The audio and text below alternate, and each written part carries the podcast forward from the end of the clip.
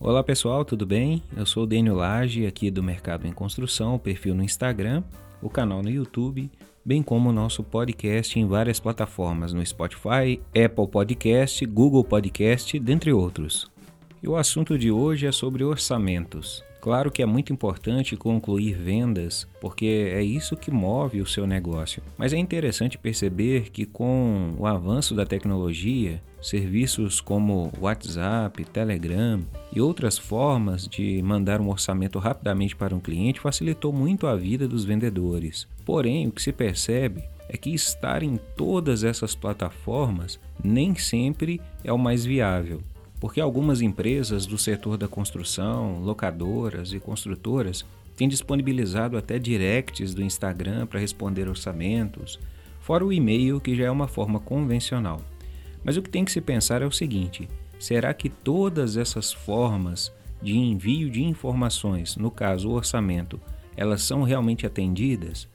Existe um setor que está disponível para observar todas as solicitações de orçamentos que chegam nessas plataformas citadas, a avaliação em cima dessa pergunta vai fazer com que você realmente decida se é importante ter tantos meios de comunicação assim. O ideal é que se você disponibiliza esses meios para os seus clientes, que realmente você consiga atendê-los. Porque uma vez que um orçamento ele fica na espera, o cliente manda todas as informações e não existe um retorno, Obviamente que ele vai procurar outros meios e vai buscar o seu concorrente. Mas dentro da análise que você vai fazer como gestor, a gerência, os vendedores, todas as pessoas envolvidas, talvez chegarão à conclusão que não são necessários tantos canais assim para se atender. Ou se decidirem mantê-los, que pelo menos tenham realmente pessoas que vão fazer esse serviço e não vão deixar ali o cliente em uma espera que realmente o faça desistir da compra, da locação ou de algum serviço que a sua construtora ofereça.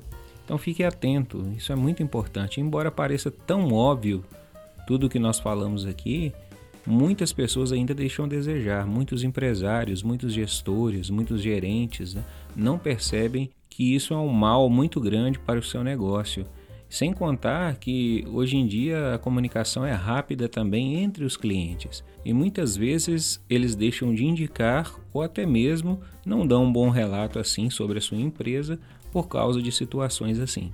Quem sabe hoje mesmo você possa fazer uma reunião com a sua equipe e definir se realmente é necessário todos esses meios de comunicação. Faça uma boa escolha. Desejamos a vocês bons negócios e que pensem bem e seriamente sobre esse assunto.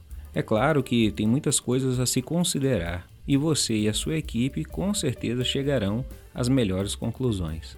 Até mais e aguardo vocês em outros episódios.